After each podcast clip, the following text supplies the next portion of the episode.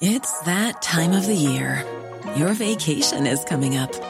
You can already hear the beach waves, feel the warm breeze, relax, and think about work. You really, really want it all to work out while you're away. Monday.com gives you and the team that peace of mind. When all work is on one platform and everyone's in sync, things just flow wherever you are. Tap the banner to go to Monday.com.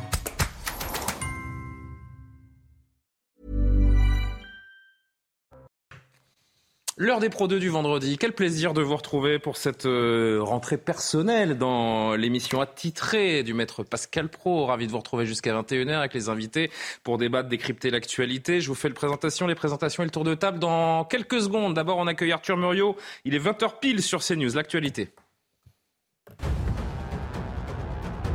À Cannes, trois jeunes ont, été, ont agressé une personne âgée de 89 ans. Plusieurs coups lui ont été assénés. Son sac a été volé. Les trois agresseurs ont été interpellés et placés dans des centres éducatifs fermés. Le maire de Cannes, David Lisnard, a adressé un courrier au ministre de l'Intérieur lui demandant la suspension de toutes les aides sociales au profit des familles des agresseurs. Une perturbation rageuse est attendue sur l'Hexagone cette nuit. Six départements ont été placés en vigilance orange. Il s'agit de l'Hérault, des Alpes de Haute-Provence, des Bouches-du-Rhône, du Gard, du Vaucluse et du Var. Météo France prévoit de la grêle, des rafales de vent et de fortes intensités pluvieuses. Les pays du G7 veulent plafonner d'urgence les prix du pétrole russe. Cette décision difficile à mettre en œuvre a été prise par les ministres des Finances des sept pays les plus industrialisés réunis en sommet. L'objectif est désormais de rallier le plus de pays possible car le plafonnement des prix ne fonctionnera que si tous les grands pays acheteurs y participent. La Russie dénonce de son côté une mesure complètement absurde, toujours concernant le gaz. Alors que le gazoduc Nord Stream devait suspendre son service, reprendre son service demain, Gazprom annonce qu'il sera finalement complètement à l'arrêt jusqu'à la réparation d'une turbine. Dans un communiqué, le groupe russe fait état d'une fuite d'huile sur ses câbles. Cet arrêt intervient dans un contexte de tension entre la Russie et les pays européens en raison de la guerre en Ukraine. L'Europe accuse Moscou de se servir du gazoduc comme moyen de pression. Elisabeth Lévy est autour de la table de l'heure des Pro 2 ce vendredi soir, directrice de la rédaction de Causeur. Comment allez-vous? Mais fort bien. Eh bien, tant mieux. Patrick Roger, les retrouvailles. Bonsoir. Oh la belle bonsoir. mine. Oh la Oui. belle mine du Patrick. Comme- comme Directeur vous. général de Sud Radio. Tout, euh, tout va bien? Tout va bien. Très Bon, bien. Frédéric Durand qui fait son retour également. Vous êtes un peu moins, un peu moins bronzé que Patrick. Vous êtes parti en vacances quand Je même? suis revenu depuis un petit moment. Ah ouais? Mais vous oui. aimez- vous n'aimez pas trop le soleil. Vous Non. mettez beaucoup de crème. Fré- Kevin Bossuet, professeur d'histoire. Pardon, hein, euh, l'inspiration politique, euh, évidemment, directeur de la revue L'Inspiration politique. Kevin Bossuet, professeur Bonsoir, d'histoire-géographie. Bonsoir à vous. On perd pas de temps parce qu'on a beaucoup de choses à traiter jusqu'à 21h ensemble euh, ce soir, à commencer par évidemment cette crise énergétique qui est sur toutes les lèvres depuis plusieurs semaines maintenant. Conseil de défense consacré à cette question aujourd'hui. L'exécutif qui reprend un format largement usité pendant la crise Covid. Ça ne vous a pas échappé. Agnès Pannier-Runacher a pris la parole euh, post-réunion, donc énoncé les quatre grands volets évoqués pendant ce Conseil de défense, la sécurisation des approvisionnements, la solidarité européenne, la sobriété choisie, ainsi que le calendrier et la méthode de cette mise en œuvre. Elle a un message, la ministre. Le message du gouvernement, c'est la mobilisation générale. La clé, c'est la mobilisation générale, comme l'a rappelé le président de la République le 14 juillet dernier. Le gouvernement a anticipé la situation depuis plusieurs mois. Nous avons sécurisé nos stocks de gaz. Ils sont aujourd'hui remplis à 92%. Nous pouvons donc dire que nous sommes désormais quasiment à l'objectif avec deux mois d'avance. La mobilisation générale, le gouvernement, Patrick Roger, qui continue de jouer à nous faire peur parce qu'il n'est pas capable d'assumer l'inconséquence de ses choix sur le nucléaire des Alors- euh, dizaines d'années précédentes. Oui, alors c'est vrai qu'il y a un peu de ça, mais euh, la situation est quand même plus tendue. Non, ce qui est assez cocasse et paradoxal dans cette affaire, c'est que c'est un conseil de défense. Conseil de défense, normalement, c'est quand on est en situation de guerre. Bien Même sûr. si aujourd'hui, de plus en plus, c'est euh, l'article 15 hein, de, la, de la Constitution qui a été revu, réaménagé, etc. Mais normalement, c'est secret, secret défense, sauf que finalement... euh, tout ce qui se dit, tout ce qui a été dit, a priori, est sur, euh, est sur la, la place publique aujourd'hui, puisque on va euh, relancer les réacteurs euh, nucléaires. Donc, je pense Mais que il le n'a terme, qu'un intérêt, ce Conseil de défense, c'est dramatiser. Voilà, non, mais c'est bien sûr, c'est dramatisé, alors que un conseil restreint, etc. Mais le terme défense n'est peut-être pas approprié. Mais l'Élysée, si vous allez voir sur le site de l'Élysée, vous allez voir que euh, conseil de défense tel qu'il existait auparavant avec le général de Gaulle sur des situations en fait euh, d'urgence terribles, mais menaces de guerre, la sécurité nationale, bah, aujourd'hui ils l'ont euh, transformé, c'est-à-dire quand il y a la sécurité sanitaire, la sécurité énergétique qui est mise en cause, donc on fait des conseils. Quand on n'a pas de masque. Oui, non, mais, par exemple. Euh, Elisabeth Lévy. Une euh, critique qui est absurde sur ce Conseil de défense, c'est l'opacité, parce qu'à ma connaissance, les délibérations du Conseil des ministres euh, sont aussi secrètes et on ne gouverne pas au Parlement. Ça s'appelle le pouvoir législatif. On gouverne, c'est le pouvoir exécutif. Donc ça, ça me dérange pas. Le, le, pouvoir suppose un certain secret normalement. Donc je me fiche que ce soit opaque et c'est pas plus ou moins opaque que le Conseil des ministres. En revanche, il y a deux choses qui. Un quand même. Non, si, non. Si, si, c'est beaucoup moins transparent. Et ah après les conseils de ministres. Vous savez tout ce qui se dit au Conseil des ministres. Bah, c'est plus simple de savoir ce qui se dit dans un Conseil des ministres que dans un Conseil de défense. Parce Bref, passons, c'est pas ce qu'il y a de plus important. Mais si vous voulez, c'est pas l'opacité qui me gêne. Ce qui me gêne, c'est l'utilisation abusive du terme de guerre. Mhm. Parce que la guerre, c'est une situation très particulière. En plus, là, effectivement. Mais même ce terme de mobilisation générale, c'est un, un, ennemi qui nous menace à nos portes, c'est l'incurie de nos gouvernants. Et d'ailleurs, je crois qu'Emmanuel Macron fait une grave erreur, comme tous les politiques de tout le monde entier. Je pense que les gens seraient tout à fait charmés et confiants si quelqu'un leur disait un jour, vous savez, euh, je me suis trompé. Parce que tout le monde le sait de toute façon. Donc, c'est pas la marque de fabrique. Hein. Demandez ça à Gérald Darmanin. Vous allez oui, voir. oui, mais je pense que euh, cette affaire de Conseil de défense a en fait un grand intérêt. Je, je ne sais pas si c'était le cas aujourd'hui, mais vous savez, on voit les belles images d'Emmanuel Macron, manches retroussées, euh, euh, parce que il y a quand même un narcissisme d'Emmanuel Macron qui, qui, qui devient un fait politique. C'est pas, je, ne parle pas ça pour parler de sa psychologie, mais ça devient un fait politique. Il pense qu'il a raison sur tout. Il continue de tout seul. Et si vous voulez, il va nous la jouer chef de guerre. Et moi, déjà, j'étais hors de moi quand on parle de guerre contre le Covid. Mhm. Donc euh, là, euh, non, là, on essaye d'avoir. C'est la, guerre contre la coupure d'électricité. Je sur ces conseils de défense parce que finalement, qu'est-ce qui permet euh, à nos gouvernants de faire accepter des sacrifices supplémentaires au peuple sans dramatiser, sans Mais rien. une certaine opacité, etc. C'est beaucoup plus difficile. Donc pourquoi on dramatise?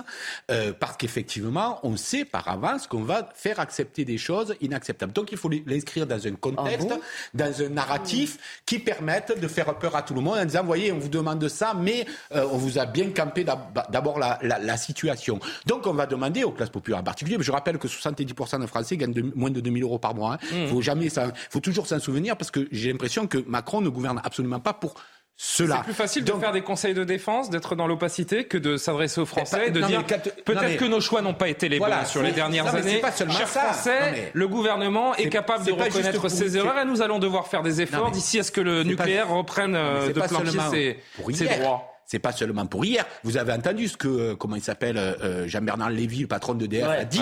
sortant. c'est, bon. Oh, il, dit, mais nous, on nous a dit qu'il fallait pas embaucher pour construire des, des, centrales nucléaires, mais pour les démanteler.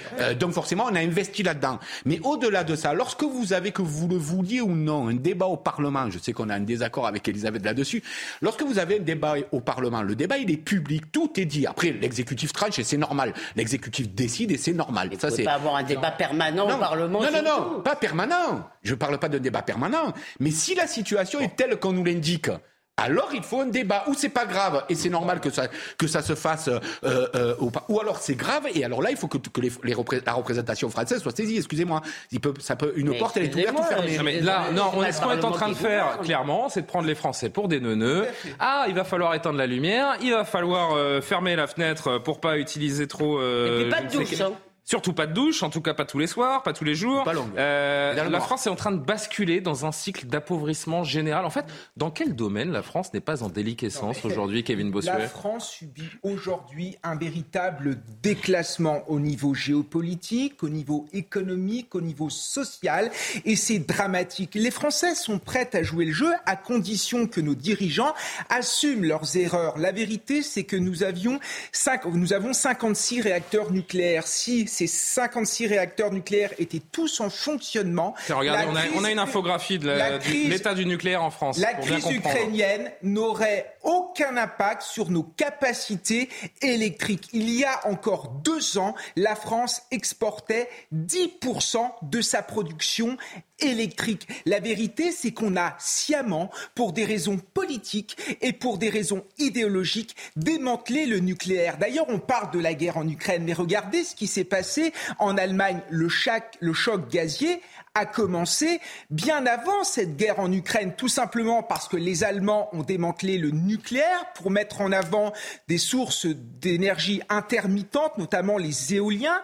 Depuis plusieurs mois, il y a une perte de production de 30% euh, de euh, cette source d'énergie et aujourd'hui, les Allemands sont obligés d'ouvrir leur, euh, leur centrale, de réouvrir leur centrale à charbon qui pollue euh, qui pollue de manière importante. Donc que les politiques assument et, qu'ils arrêtent en effet de nous parler de l'éolien. La seule énergie d'avenir, c'est le nucléaire. pourquoi est-ce qu'on a arrêté euh, Elisabeth, pourquoi est-ce qu'on a arrêté le nucléaire dans ce pays? Pourquoi est-ce qu'on a écouté ceux qui criaient au loup?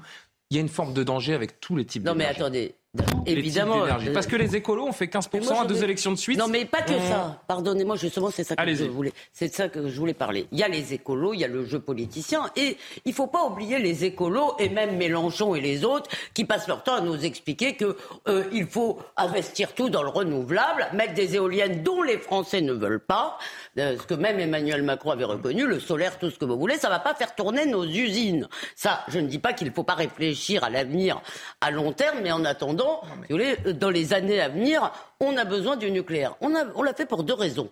Vous avez évoqué euh, euh, les risettes aux écolos, c'était pour faire venir Hulot, en fait.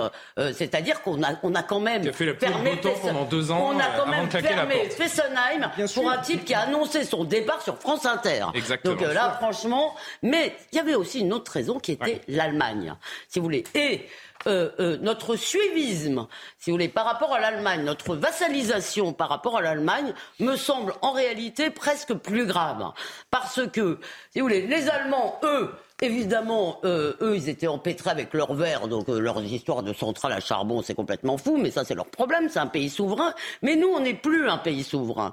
Et à partir du moment où les Allemands ont dit on arrête le nucléaire, ça a aussi beaucoup pesé sur la décision française. Surtout, surtout que, juste un dernier mot, surtout que remplacer par exemple Fessenheim par les éoliennes, ça n'a aucun sens. Pour remplacer Fessenheim, il faut 5600 éoliennes. Nous, actuellement, sur le sol français, nous en avons 8000. Vous voyez bien, vous voyez bien que ça ne tient pas debout une seule seconde. La vérité, c'est que nos élites ont sabré le nucléaire pour des raisons idéologiques et, un, un, et ça serait bien qu'ils assument cela parce que sinon les Français ne suivront pas. Et on attend le plan euh, du gouvernement toujours pour nous dire euh, quel sera le prix la facture au, 1er janvier également. Parce ça, c'est vrai.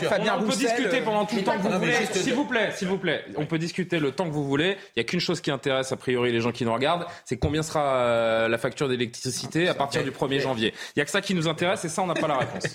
Ben, on a une forme de réponse, c'est que comme la, Ça va augmenter, c'est sûr. Non mais voilà, ça va augmenter, c'est sûr. Euh, mais en plus, il faudrait regarder un peu de près comment est organisé le marché euh, de, l'énergie en Europe. Parce que ça, ça tient aussi juste si les, si, les, si les Français savaient comment ça fonctionne et comment on spécule. Parce qu'évidemment, il y a un prix de production, un prix de distribution de, l'énergie, que ce soit le gaz ou l'électricité. Mais on n'est pas du tout dans ces prix-là aujourd'hui. Hmm. Donc il y a, il y a une, une, spéculation organisée par le marché, organisée par le marché, et notamment la libéralisation bah tout azimut du secteur pour que les fournisseurs alternatifs puissent rentrer de l'argent aux frais du, du des contribuables et des citoyens que nous sommes. Et la suite... du contribuable qui a quand même payé EDF. Elisabeth, la suite au prochain épisode, ou plutôt au prochain Conseil de défense, j'ai envie de dire. Il y en a la semaine prochaine Oui, il va, y en avoir évidemment maintenant euh, chaque semaine. Quoi. On est reparti dans la fameuse rhétorique comme euh, pendant, pendant le Covid. ce qu'on répète depuis 3-4 jours, vous remplacez le mot Covid par énergie, c'est la même histoire. juste d'un mot, parce que ça, les Français au quotidien le savent. oui, non, mais les Français au quotidien le savent. Aujourd'hui, on devrait arrêter ce qu'on a mis en place et ce qu'on a lancé, c'est-à-dire sur le tout électrique, Évidemment. sur par exemple l'arrêt euh, des chaudières au fioul, où les gens sont en train de les changer, y compris dans les immeubles, alors que derrière, aujourd'hui, on n'est pas prêt avec le gaz, avec l'électricité. Il, y a besoin de... À, euh, un petit, de prendre un peu son temps. la Norvège vient de relancer l'exploitation euh, des, mines de charbon. À cause d'idéologie, on s'est tiré une balle non pas dans un pied, mais dans les deux pieds, et maintenant on a du mal à marcher, forcément. Euh, L'imam Hassan Iqiyoussen, euh, introuvable, toujours. Depuis mardi, la validation par le Conseil d'État de son expulsion. Face à ce fiasco le, pour le gouvernement et plus particulièrement pour Gérald Darmanin, on a appris ce matin qu'un mandat d'arrêt européen avait été délivré contre ce prédicateur. Ce mandat d'arrêt européen a été lancé pour soustraction à l'exécution d'une décision d'éloignement. Le domicile d'Iqiyoussen, d'ailleurs, a été euh, perquisitionné cette semaine à Lourches, dans le Nord. C'est là que vous vous trouvez et que nous vous retrouvons. Jeanne Cancard, bonsoir et merci d'être avec nous en direct. Vous avez pu aujourd'hui, et c'est très intéressant, euh, on va vous, écouter là-dessus, vous entretenir avec deux fils d'Hassan Iqiyoussen. On fait des beaux voyages. Oui, Julien, on a d'abord rencontré Otman Iqiyoussen, l'un des fils d'Hassan qui d'ailleurs lui aussi est imam ici dans le Nord. Ce fils de 34 ans qui nous explique eh bien qu'il n'a plus aucune nouvelle de son père depuis début août, depuis que selon lui, eh bien, son père a quitté le territoire français. Il doit être chez des amis en dehors de la France, nous a-t-il confié.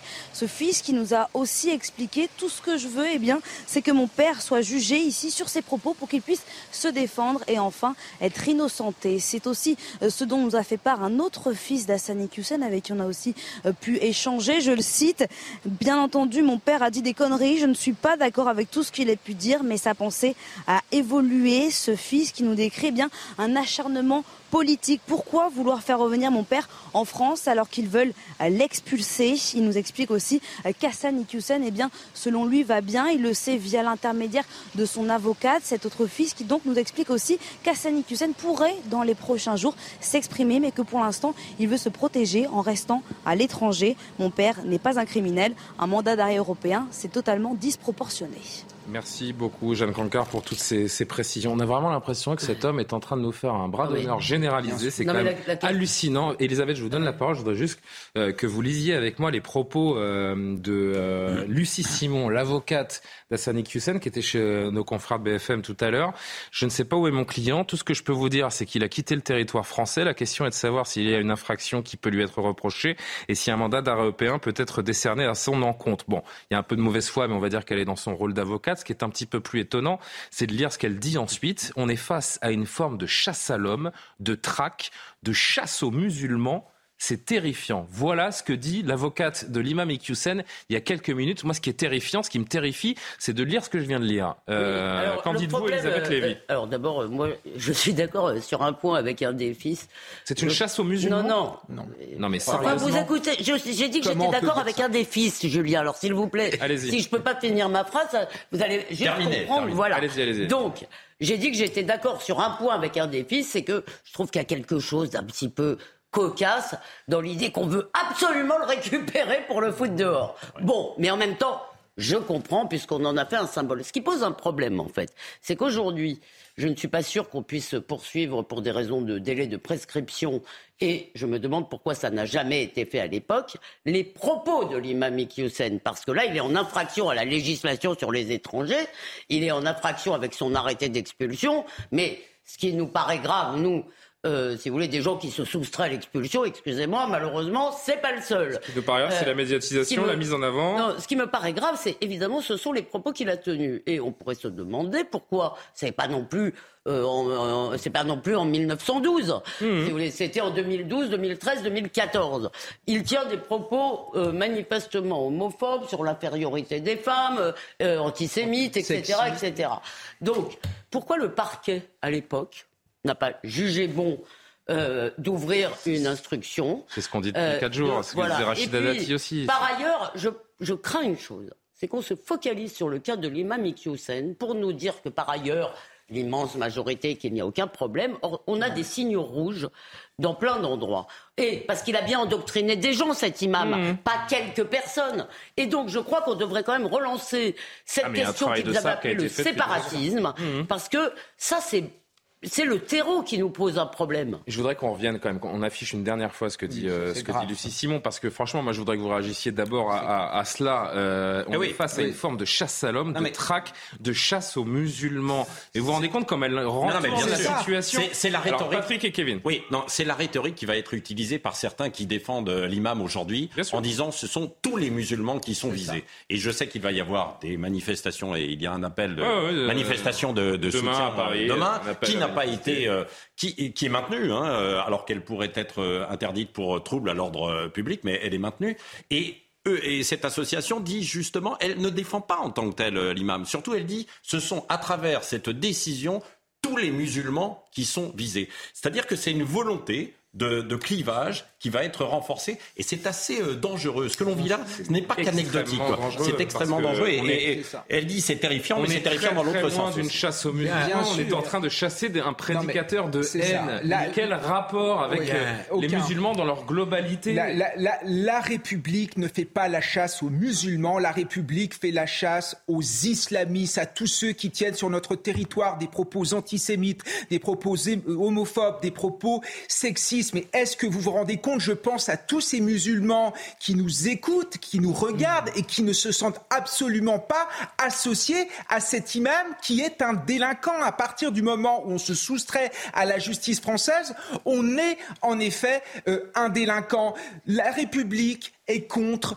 Euh, le meurtrier de Samuel Paty et contre ceux qui ont tué euh, les, personnes au Bataclan et contre celui qui a tué le père Hamel. C'est ça euh, que, traque la République. Ce n'est certainement pas les musulmans qui sont des citoyens respectables et qui sont dans leur majorité des, fervents défenseurs de notre belle et chère République. Elle met de, l'huile sur le feu et, c'est insupportable de lire une phrase comme celle-ci. Oui, oui, elle instrumentalise comme d'autres le font à d'autres égards pour les raisons inverses. Elle, elle instrumentalise euh, de façon euh, absolument, euh, à mon avis, dangereuse la question de beaucoup de musulmans qui ne se reconnaissent sans doute pas dans les propos qu'a tenus cet imam.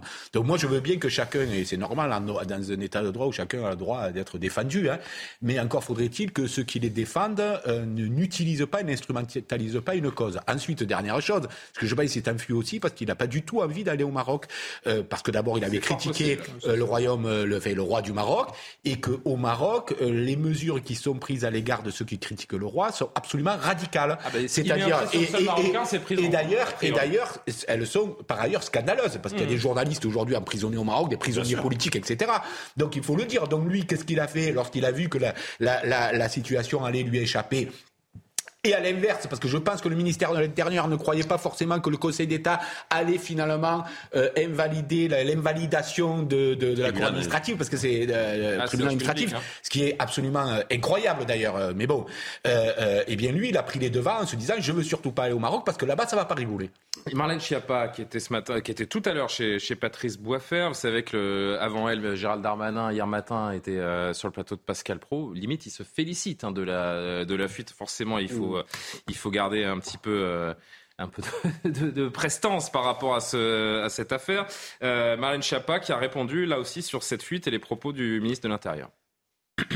Pourquoi le ministre de l'Intérieur dit que c'est une bonne nouvelle? Parce qu'il observe lui-même que cet imam, je mets des guillemets une fois encore à imam, a quitté le sol français.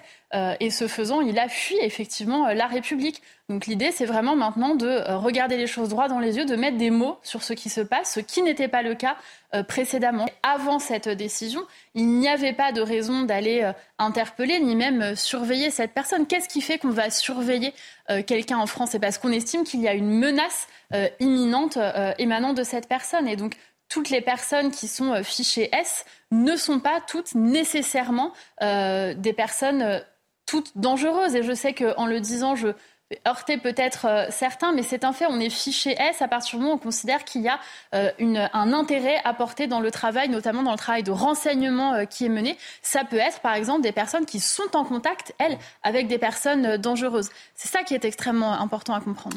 Patrick Roger, est-ce qu'un jour, un membre de ce gouvernement reconnaîtra une erreur? Bah oui, parce qu'ils se sont emmêlés les pinceaux. Soit, évidemment, euh, on, on, devait le surveiller parce qu'il y avait menace de troubles à l'ordre public. Et c'est la raison pour laquelle il est expulsé. Quand vous regardez euh, le délibéré au Conseil d'État, c'est parce qu'un étranger, lorsque sa présence constitue euh, est une menace, menace grave pour l'ordre public, on doit l'expulser. Et c'est pour cette raison qu'il est expulsé. Parce que euh, vous avez dit, euh, c'est vrai, l'appel, l'antisémitisme, etc.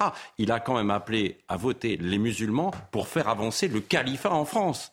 Euh, lors de ses dernières prises de parole. Il a dit d'un côté il y a les musulmans, de l'autre il y a les mécréants. il, veut diviser. C'est ça qui est assez terrible. Et toute la communauté musulmane, loin de là, ne se reconnaît pas. Non, mais pas heureusement. Alors attendez, moi je vais quand même, excusez-moi, parce que si par exemple c'est l'antisémitisme est un des critères par lequel vous définissez l'islam, pardon, par lequel vous définissez l'islamisme, est-ce que vous pensez vraiment que c'est quelques individus? Voilà un professeur maghrébin qui m'a envoyé un témoignage hier, issu de l'immigration j'ai entendu trop de parents d'imams obscurantistes et leurs sbires rejeter les non-musulmans. J'irai en enfer si tu épouses une Française. Ne ramène, ne ramène pas de Français, ils puent parce qu'ils mangent du porc. Je vous épargne les propos contre les Juifs si répandus dans la communauté maghrébine, etc., etc. Donc, ce que j'essaye de vous dire, c'est que si vous prenez comme définition l'antisémitisme, l'homophobie, etc., je crains que malheureusement, c'est évidemment pas mmh. tous, et c'est pas la grande majorité. Je crains que ce soit plus que les quelques individus. Je crains qu'il faille arrêter de se rassurer. Dans la jeunesse, dans la jeunesse aujourd'hui, cet, antisémitisme, tous les professeurs qui sont dans les quartiers. Vous je suis dans un quartier, euh, Elisabeth. Ah, je suis d'accord. Non, mais je suis d'accord avec vous. Moi, quand je suis la première fois que je suis allé en Seine-Saint-Denis, j'ai été choqué par le racisme anti-blanc, l'antisémitisme, l'homophobie, le sexisme. C'est vrai, mais souvent, les élèves que j'ai vus avaient des préjugés qui sont facilement démontables. L'école de la République est là pour leur inculquer les valeurs de la République. Et justement, il y a de l'antisémitisme, mais on arrive à lutter contre. Et c'est ça ce merveilleux espoir. Et ce n'est pas une majorité, Elisabeth. Un tout dernier Attention. Mot. Un tout dernier mot, je voudrais revenir juste une seconde sur les propos de, de l'avocate qui dit que c'est une chasse à l'homme, une chasse aux, aux, musulmans. Euh, en effet, c'est terrifiant de lire un truc, euh, un truc pareil. Et je voudrais juste, je vais revenir là-dessus parce qu'il y a un avocat dont je ne citerai pas le nom qui vient de m'envoyer un message et qui, et il a, il a raison et c'est, et c'est insupportable. En fait, c'est pire que de l'instrumentalisation, me dit-il. Il y a un véritable, il y a une véritable opération de communication. Cette déclaration, c'est une façon de crier sur le marché, de faire entrer dans son cabinet une certaine clientèle. et c'est exactement ce qu'elle vient faire. Elle vient à la pêche aux clients en se parlant. pas parfois la Nupes. C'est franchement. Mais c'est ça, c'est la même chose. C'est la même chose. Même combat prochain épisode, le prochain épisode, Julien, vous savez, évidemment, ce sera la prise de parole de l'imam. Oui, sera on attend. Euh, à l'étranger. Qui est prévu. On ne le fera pas taire, disait son fils également. Bien sûr. Comme nous l'a rappelé euh, Jeanne tout à l'heure. On marque une pause. On se retrouve pour parler de ce maire euh, agressé qui a témoigné sur notre antenne tout à l'heure. L'image folle de la vice-présidente argentine qui a manqué de se faire assassiner en direct quasiment à la télévision. On se retrouve dans un instant. Si on a le temps, on parlera de l'affaire Pogba parce qu'il y a un nouvel épisode chaque jour. A tout de suite.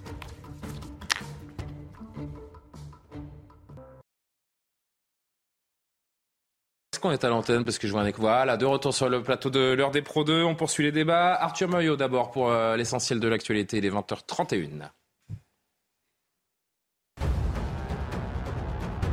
Bruno Retailleau sera candidat à la présidence du parti LR. Le patron des sénateurs de droite a fait cette annonce dans les colonnes du Figaro. Il dit vouloir fédérer sur une ligne populaire et patriote lors du congrès des Républicains en décembre prochain. Il affrontera notamment le député Éric Ciotti, grand favori de ce scrutin.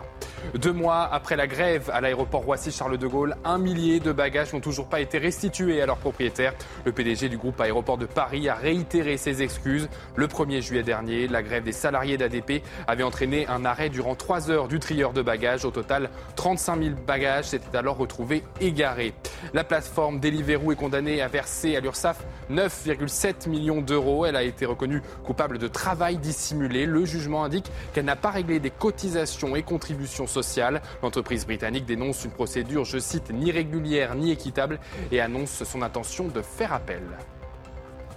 Un village sous le choc. Le maire de Châteauneuf du Cher, dans le Cher, euh, William Pelletier, a été victime d'une agression. C'était mercredi en fin d'après-midi. Son agresseur a reconnu les faits. Il aurait donné des explications en lien avec une affaire antérieure avec le maire remontant à plusieurs mois. C'est un jeune homme de 19 ans, jugé en comparution immédiate euh, aujourd'hui. Il a pris 4 mois avec sursis. Non. Euh, William Pelletier, oui madame. William Pelletier était tout à l'heure chez, chez Patrice Boisfer dans, dans Punchline. Il nous raconte ce qui s'est passé précisément soir du dernier tour des élections législatives, j'ai été appelé par notre gérante du camping municipal parce qu'il y avait 4-5 jeunes qui lui tenaient des propos peu, peu, peu, peu, vous voyez ce que je veux dire, pas très bien, pas très propre. J'y suis allé, je me suis déplacé avec mon maire adjoint, M. Landois. Nous sommes arrivés là-bas sur euh, tous les deux. Et là, euh, il y avait 4-5 jeunes, il y en a quatre, ils se sont, les quatre se sont sauvés, lui est resté. Donc je l'ai pris par le, par le bras et je lui ai dit, tu me ramasses tout ça parce que ça suffit et maintenant vous dégagez. Et là, il est parti en se sauvant, en disant que je l'avais frappé et il m'a dit, de toute façon, toi, je te ferai la peau, je te tuerai, je te tuerai, je te tuerai. Conclusion, mercredi soir, je sors de ma mairie à 17h30, je monte dans mon véhicule qui était garé sur la place de la mairie, euh, je, je, démarre, j'ouvre la glace de, de, ma, de ma voiture parce qu'il faisait très chaud, et là, je vois quelqu'un à côté de, côté de moi qui me regarde et puis qui me dit Tu ne me reconnais pas Et là, sincèrement, sur le feu, je lui dis non. Et là, il m'emmanche euh, voilà, des coups de poing dans la figure. Kevin Bossuet, en moyenne, c'est, en moyenne, c'est 104 agressions par jour contre les représentants de l'autorité en France, quelle que soit la taille de la commune, parce que là, on est dans un village. Hein. Les, euh, les autorités, les, les, dépositaires de l'autorité, les élus subissent ce sentiment d'insécurité, d'impunité.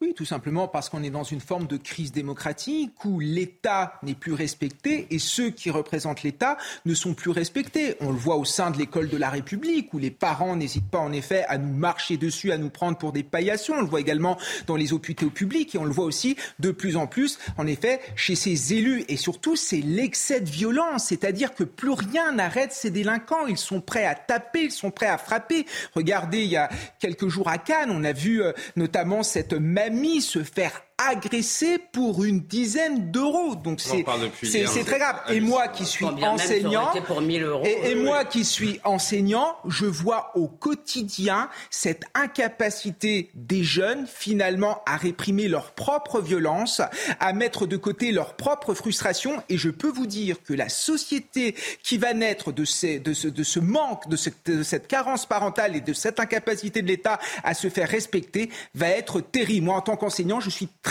très inquiet sur l'avenir. je croyais que les valeurs de la République, ça allait tout régler. Ben, pas seulement. Je veux dire, les valeurs de la République, c'est bien Elisabeth, mais quand vous avez des professeurs qui, qui, qui, sont prêts à bafouer leur autorité pour faire ami-ami avec les élèves, ben forcément, ça donne ce genre de choses. Ce qui a changé dans la France d'aujourd'hui, Patrick Roger, c'est qu'aujourd'hui, il y a une partie des gens une de plus en plus importante qui n'acceptent plus qu'on leur impose des règles, tout simplement. Oui, voilà, c'est un. Parce que ça part, donc, euh, il l'a raconté, hein, il est sur un camping euh, deux mois plus tôt. Bien sûr. Lui, il est avec euh, sa moto, il met un peu le bazar, il va le réprimander. Deux mois plus tard, il le retrouve pour le. C'est le, manque, le manque de respect et aujourd'hui qui est assez terrible dans des situations qui sont mineures, telles que cette situation, il se fait réprimander, il va se faire justice lui-même. De plus en plus, on va se faire. Non mais le, justice entre guillemets, hein, bien sûr, euh, pour, euh, pour, pour ce jeune. Et c'est assez terrible. Moi, je ne sais pas si vous avez vu euh, ce classement qui a été publié, et, ces statistiques ce matin dans le Figaro Magazine. je leur fais de la pub au passage, mais les violences, ce qui est assez choquant, c'est l'explosion des, des violences sur personne dans, toutes les villes. Et euh, Limoges, 25%, Tours, 25% d'une année euh, sur l'autre. C'est-à-dire qu'avant, il y avait des vols, il y avait un certain nombre de violences, mais ces violences entre guillemets gratuites sur personne, aujourd'hui sont en train euh, d'exploser. Et là, je crois que Éric Dupont-Moretti va devoir revoir quand même un petit peu son refrain, lui qui parlait de simplement d'un sentiment d'insécurité. Euh, souvenez-vous, il y a il y a un an. Le problème, c'est qu'il y a de plus en plus d'images. Alors heureusement, malheureusement, mais le réel, le réel, notamment cette euh, cette dame. Je pense à l'agression à Toulouse il y a quelques jours également avec le scooter qui roule sur le sur cette personne qui vient déjà de se faire passer à tabac. Elisabeth, je vous fais réagir tout de suite. Je voudrais juste que vous entendiez un dernier extrait de William Pelletier, ce maire agressé, donc parce que c'est intéressant. Alors là, pour le coup, il est très philosophe et on peut lui rendre honneur. Il s'exprime sur la peine de 4 mois avec sursis qu'a pris son agresseur. Écoutez-le. Il a pris 4 mois de prison avec euh, sursis, 18 mois de, de surveillance, je vais dire, du travail d'intérêt général. Voilà. Et puis j'ai demandé à ce qu'il y ait un suivi euh, médico-psychiatrique parce que c'est pas normal qu'à 19 ans on se, on se permette de faire des choses comme ça gratuitement. Euh, c'est trop simple. Euh, je ne sais pas si on lui avait mis trois ans de prison ferme, si ça aurait été arranger les choses. Je pense que c'est un jeune qui a 19 ans. Il faut réfléchir. Lui n'a pas réfléchi. Nous, on est des adultes. Même si, voilà, il faut réfléchir. On a, j'ai pas envie de, de gâcher la vie de ce gamin. Alors d'abord, moi je crois que si à 19 ans... Tout à son honneur hein, de réagir de cette non, mais façon. Si à 19 ans vous êtes capable de faire cela, je ne suis pas sûr. Si vous voulez, je ne sais pas comment on va le récupérer, mais pas avec des bons euh, sentiments. Ce qui me frappe aussi, et ça a un rapport avec l'école, c'est que euh, on oublie là-dedans que euh, c'est un effet aussi de la déculturation, de la baisse du niveau général. Et pourquoi je vous dis cela? Parce que tout simplement, d'abord, dans l'apprentissage général de la, la culture. désacralisation du politique non, joue peut-être aussi dans un petit peu. l'apprentissage du général, dans l'apprentissage général, il y a malgré tout euh, la question du bien, du mal, si vous voulez, de ce qui se fait, de ce qui ne se fait pas. Euh, Pascal Pro parlait hier de, de, de, des lois non écrites, qui ne, voilà. Et il y a surtout le fait que vous n'avez plus, le, c'est, c'est, c'est beaucoup de ces jeunes dont on sait avec quel niveau de maîtrise ils- du français, par exemple, ils sortent de l'école, n'ont tout simplement pas les mots pour représenter, pour se représenter le monde, pour exprimer leur frustration et éventuellement les combattre ou les accepter. Donc, qu'est-ce que c'est la violence? La violence, si vous voulez, c'est la réaction euh, comme ça immédiate de quelqu'un qui n'a pas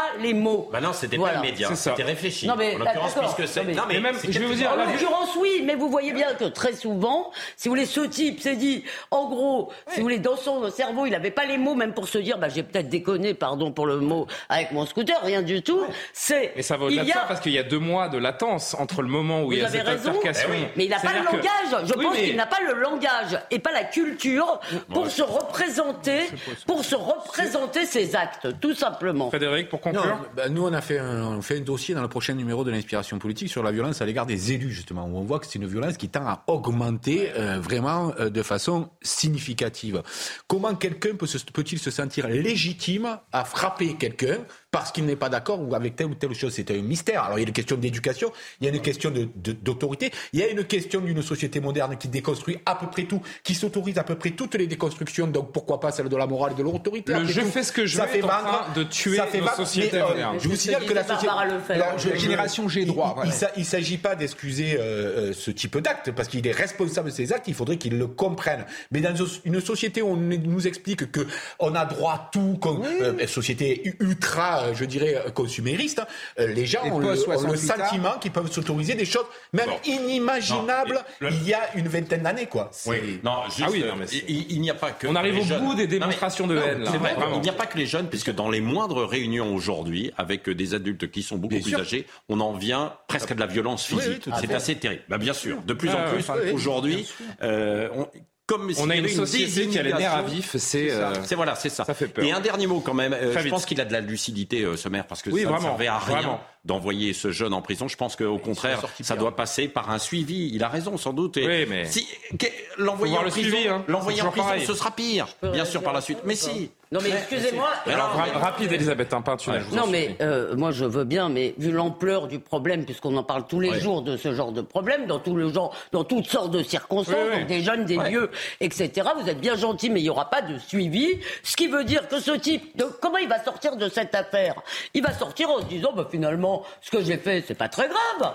Ah, c'est- Bah voyons, est-ce que quelqu'un, est-ce que vrai l'autorité, est-ce que l'institution lui dit ce que tu as fait est très grave? Non.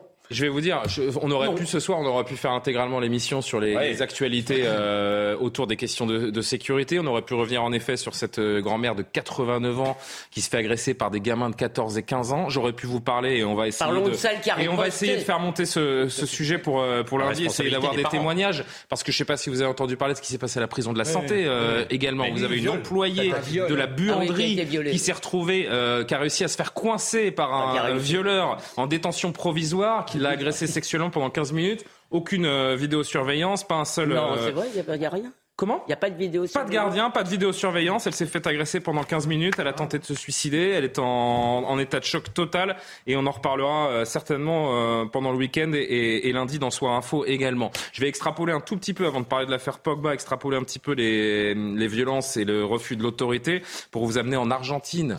Euh, parce qu'on a vu une image absolument hallucinante. Ça s'est passé hier soir en Argentine. Alors, attendez que je, je avant d'envoyer l'image, je vais juste. Euh, bon, bah, la voici l'image. Bon, alors vous me laissez deux secondes.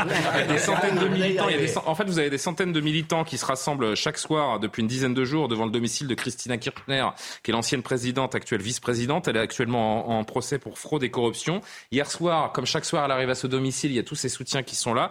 Parmi les soutiens, un homme avec une arme qui tente de l'assassiner. Sa vie, euh, elle ne la doit qu'au fait que l'arme s'est enrayée. Regardez cette image sous l'œil des caméras.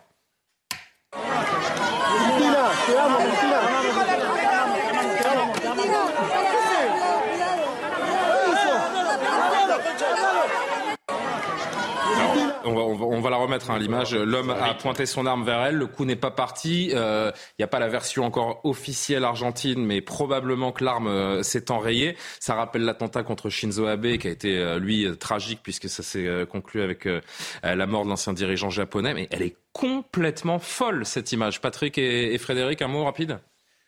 Oui, elle est glaçante, elle est glaçante. Moi, chaque fois que je la regarde, ça me fait, euh, ça me fait choc, je dois l'avouer, parce qu'elle doit vraiment sa vie à, à, à rien d'autre que ce que vous disiez, c'est-à-dire que l'arme, euh, c'est un réel. Ah ouais, on parlait de c'est- violence ici, mais là, on est encore, on a encore franchi un cap dans la violence à l'égard des élus, euh, et c'est effectivement euh, complètement hallucinant. Et je sais pas là s'il y a des gardes du corps, s'il y a fait, je sais pas comment ça se passe, parce Si, que il- y personne n'a l'air de trop mais- se Si, mais elle va, elle va faire un bain de foule. Elle est, euh, pardon d'utiliser ce, ce terme que, que l'on préfère à- chez nous, mais elle est à portée de baffe, hein, comme on dit parfois quand Emmanuel Macron va vers les Français. C'est exactement ce qu'elle fait, et euh, et il y a ce fou furieux donc qui, qui tente de l'assassiner. Il y, a, il y a quelques minutes, on parlait de la banalisation de la violence et c'est ce qui m'a marqué en regardant les réseaux sociaux parce que cette image a beaucoup été diffusée sur les réseaux sociaux. Il y a beaucoup de gens qui en riaient, il y a beaucoup de gens qui se moquaient. Non. On ne se rend même plus compte de la Ouais, gravité des images et c'est ça qui est très grave avec des jeunes qui vivent sans arrêt dans le, dans le, dans le côté virtuel avec les jeux vidéo et tout. Ils n'ont plus prise sur la réalité et c'est ça qui explique aussi la Vous violence. savez qu'il y a des attentats qui ont été, qui ont évités je, comme je ça. crois qu'il a raison. La question, entre guillemets, transhumaniste ou la question d'une sorte de confusion entre réel et virtuel est à interroger dans notre Ah société. bien sûr, bien parce qu'on a vu beaucoup, beaucoup de rixes entre jeunes, etc., parce qu'on passait du virtuel au réel. Ou là, et, et- et là, je pense qu'il y a une frontière qui est devenue de plus en plus fragile. Moi, je suis pour toutes les libertés qu'on veut, mais à un moment donné, il va falloir réguler Mais certaines Il y a choses. aussi la disparition de la honte, parce que c'est, euh, il y a quelque chose de très frappant, c'est qu'il se filme. Et moi, je suis très fra... j'ai- j'ai- Il se filme là, Dans non, ce cas c'est précis, Non, non, non, pas là, mais là, quand Ah oui, on parle de la à- à violence Cannes, par exemple, euh, et du oui, réel, filmé. du réel et du virtuel. spectacle. Les gamins à Cannes se sont filmés, ouais, sur la vieille dame, ouais. la honte, qui est un sentiment qui nous empêche Bon, ouais. de faire un certain nombre de choses, n'existe plus. Allez, un dernier mot, un, un dernier sujet. euh, C'est pas un truc rigolo? Non, rigolo je pense si. pas. Alors si vous parlez pas trop longtemps, chère Elisabeth, on essaiera de se faire la bise à la fin de l'émission, si vous voyez ce que je veux dire. Nouvelle tournure dans l'affaire Pogba, les investigations. je vous comprendrai dans cinq minutes. Les investigations menées jusqu'à présent, les investigations menées jusqu'à présent dans le cadre d'une enquête préliminaire ouverte pour extorsion en bande organisée et tentative sont passées sous la direction de deux juges d'instruction dans le cadre d'une information judiciaire. Je rappelle que Paul Pogba est au cœur d'une affaire qui secoue le football français. À deux mois et demi de la Coupe du Monde au Qatar, il a dénoncé des tentatives d'extorsion se chiffrant à des millions d'euros. L'enquête a été confiée à l'Office central de lutte contre le crime organisé, la direction centrale de la police judiciaire. C'est tout de même un drôle de milieu que celui du football, Patrick, celui plus, plus précisément pardon, de l'entourage des joueurs. En gros, Paul Pogba c'est une vache et il a intérêt à donner un maximum de lait à tout le monde, car si ça s'arrête, Ouais. eh ben ça donne l'affaire Pogba. je- je pense voilà, hein, Euh, pour vous, caricaturer euh, à peine. Julien, Julien, vous, vous êtes un spécialiste aussi euh, du football. Vous connaissez euh, ce monde du football. Non, mais comment il fonctionne aujourd'hui. Bien sûr. Vous, vous êtes au fait de, de cela. Le grand public, lui, ne sait pas comment ça fonctionne et comment euh, ces joueurs qui émergent d'une famille, d'un quartier, doivent nourrir, vous avez raison, ça. euh, évidemment, Entretenir les copains d'enfance, les amis, etc. Euh, L'affaire Benzema nous l'avait mis au grand jour à l'époque, puisque c'était un peu la même chose. C'était des copains euh, d'enfance euh, qui étaient ami. avec Benzema euh, contre Valbuena. Il y a eu d'autres histoires. Ribéry, c'était un peu la même chose euh, également. Et à chaque fois, c'est ça. Ce sont des, des- ces entourages. Il faut donner de l'argent. Quand on ne donne plus d'argent, visiblement, c'est ce qui s'est passé. Eh bien, euh, on se rebelle. Et là, ce qui est assez dingue, c'est que évidemment, c'est en famille, quoi. Avec euh, Les footballeurs sont des proies. Les footballeurs sont des proies. D'accord, mais vous êtes un peu tous coupables. Comment? Vous Pourquoi êtes un peu coupables? je vais vous dire pourquoi. Vous allez le savoir, euh, vous êtes coupable d'ériger, euh, je- si vous voulez, ce monde en modèle, de nous dire toute la journée, de nous dire toute la journée, ce sont des exemples pour la jeunesse, de nous expliquer, oui, je suis navré entre celui qui va, non, je suis navré, les valeurs du sport, il faut plus m'en parler. Ah non, ça c'est pas vrai. Moi, non mais non, c'est pas vrai. Le- moi, j'enseigne en banlieue parisienne. Et, mais encore une fois, moi, je, je viens, je, je, je touche le réel tous les jours. Mais Ah est-ce bah, que nous, vous vous rendez compte, Elisabeth, de l'espoir que suscite le football chez les jeunes des banlieues? C'est pas nous ici Parce qui érigeons sports, le football en modèle. la- c'est la mais bien récompense par sûr, c'est le respect, le sens de l'honneur. Mais, Elisabeth, vous confondez l'argent et le sport. Mais c'est vous ça. confondez Oh, l'argent et le sport. C'est une histoire D'argent. Mais c'est ce une histoire d'argent. Mais non, mais ce n'est pas ça. Euh, c'est- Il y a une chercheuse en biologie qui disait, ben moi, euh, ils veulent un vaccin, etc. Moi, je gagne 1800 euros par mois. Euh, Non, mais ça, c'est de euh, la démagogie. euh. Non, c'est pas Ah de bah la voyons, démagogie. non, Pourquoi c'est pourquoi c'est de la euh, dans une société C'est de la démagogie. Vous parlez de vous parlez de Mais bien sûr qu'ils gagnent trop d'argent, je- les footballeurs, je- mais ce n'est pas de leur faute. Bien sûr. Oui. Non, c'est pas de leur faute, mais fait, c'est c'est- bon. Euh, euh, Si on vous propose 10 millions par mois, vous allez cracher dessus, Frédéric je vais quand même poser. Mais c'est vous qui les présentez poser- en exemple. Juste, Pas du tout. Je peux faire un Frédéric Durand, pardon. mon raisonnement. Dans une société, normalement, on regarde ce, ce qui est socialement utile, tout ce qui est utile, et normalement, si on est un peu raisonnable, on donne des moyens en fonction de cette utilité sociale, entre autres choses. Je, je conçois parfaitement que le football est un spectacle très populaire, que les gens ont envie de voir, donc que ça rapporte de l'argent et que donc ça rapporte joueurs. On est arrivé aujourd'hui à des niveaux, parce que moi je veux bien que les valeurs du sport, je sais pas jusqu'où elles sont respectées dans le business du sport. Euh, les valeurs du sport, sans aucun doute, mais elles existent depuis bien longtemps, les valeurs du sport. Mais les valeurs du sport pour tous. Quand aujourd'hui on n'arrive plus à trouver de- de- des gens qui se saignent aux 80 pour amener les petits le samedi sur un stade de foot, etc., qui ne sont même pas dédommagés de leur essence. Oui, mais il faut regarder la réalité euh, euh, euh, de tout cela. Moi, je dirais peut-être que là aussi, partager un peu mieux les, les- euh, euh, euh, pour chacun, ce serait peut-être mieux. Après, ça n'enlève rien aux valeurs du sport. Non, mais Alors, juste- non, non, vous n'ajoutez pas parce qu'il reste deux avis, minutes. Il n'y a pas beaucoup de Pogba, Allez, de. Ribé, etc. Et on leur fait croire qu'ils vont tous en devenir. Faire miroiter cela des gamins, au lieu de leur dire. Mais non, mais. Moi, j'ai vu des gamins qui étaient en décrochage scolaire se structurer grâce au football, apprendre le sens de l'honneur, apprendre la loyauté, apprendre La le vie en respect. collectivité. Enfin voilà, c'est c'est fondamental. Juste un dernier mot, sport. un dernier mot parce que euh, dans l'histoire, il y a l'histoire dans l'histoire. Euh, Paul Pogba qui est accusé d'avoir fait appel à un marabout euh, également pour ensorceler Kylian Mbappé. Paul Pogba qui euh, remue. Alors on en rit, mais il remue quand même un, un vaste tabou malgré lui. Euh, venu d'Afrique, les sortilèges, les rituels vaudous empoisonnent de plus en plus la, la vie des sportifs. Je sais pas si on a le temps, Benjamin, euh, nous en régie de, de l'entendre parce qu'il y avait il y avait un marabout ce matin chez Pascal Pro qui nous parle un petit peu de sa de son métier. Enfin, je, non, je sais pas si c'est un métier, mais du fait qu'il est marabout. Vocation. Sa vocation. marabout, et c'est quelque chose euh, qu'on on devient père en fils. Et c'est un secret aussi, c'est un spirituel. Et on a toutes les clientèles qui viennent nous voir. Il y a même des chroniqueurs comme vous qui sont dans le plateau. Je ne, je ne suis pas là pour citer le nom de qui que ce soit. Mais, mais on a toutes les sortes de personnes qui viennent nous voir ici. Vous maraboutez un peu, euh, Kevin? Non, non, mais Allez, très vite parce qu'il faut qu'on rende Oui, l'antenne. non, mais dans le sport, ce qui est très répandu, c'est la superstition, les gris-gris, etc. C'est vrai. C'est une réalité quotidienne. vestiaires, Pas que que sur- dans le sport. Et quand ils rentrent, et quand euh, vous avez vu beaucoup de joueurs, quand ils rentrent sur la pelouse, qui font un geste religieux. Mais vous savez que même Michel. Michel Denisot, Michel Denisot, à l'époque où il était président du Paris Saint-Germain, il avait appelé un marabout pour gagner un match 5-0. C'est lui-même, hein, c'est lui-même qui l'a raconté. Il a gagné Non, mais 5-0. pas que dans Il a gagné sport. 5-0. Il y a 28% Terminé. des gens qui à la sorcellerie. Mais oui, Et bien on sûr. pourrait parler de l'astrologie. Oui, c'est vrai, je l'ai noté ça. C'est autre chose, c'est autre chose. quoi quel est le monde 58% commun des Français croient aux parasciences. 58% des Françaises croient aux parasciences. Donc le monde commun, ça devrait quand même. Merci beaucoup. Oui, je vous avais promis une bise, mais ben, on se la fera en antenne parce qu'on on voulait parler de la rentrée et du fait que la bise fait son timide retour euh, parmi les Français. Moi, je voilà. déteste Cette semaine au bureau, vous avez raison. Mais vous savez que la bise, c'est plus hygiénique que se serrer la main. Hein Donc autant, euh, autant se faire la bise, les amis. Un bras sans je suis pour. Je suis pour qu'on s'embrasse. Allez, ben justement, on vous embrasse, chers téléspectateurs. Merci de nous euh, avoir suivis pour cette heure des produits vendredi. Elliot Deval arrive pour Soir Info pendant tout le week-end.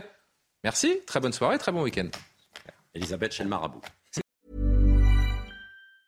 Hi, I'm Daniel, founder of Pretty Litter. Did you know cats tend to hide symptoms of sickness and pain? I learned this the hard way after losing my cat, Gingy. So I created Pretty Litter, a health monitoring litter that helps detect early signs of illness by changing colors, saving you money and potentially your cat's life. Pretty Litter is veterinarian developed, and it's the easiest way to keep tabs on your fur baby's health right at home. Go to prettylitter.com and use code ACAST for 20% off your first order and a free cat toy. Terms and conditions apply. See site for details.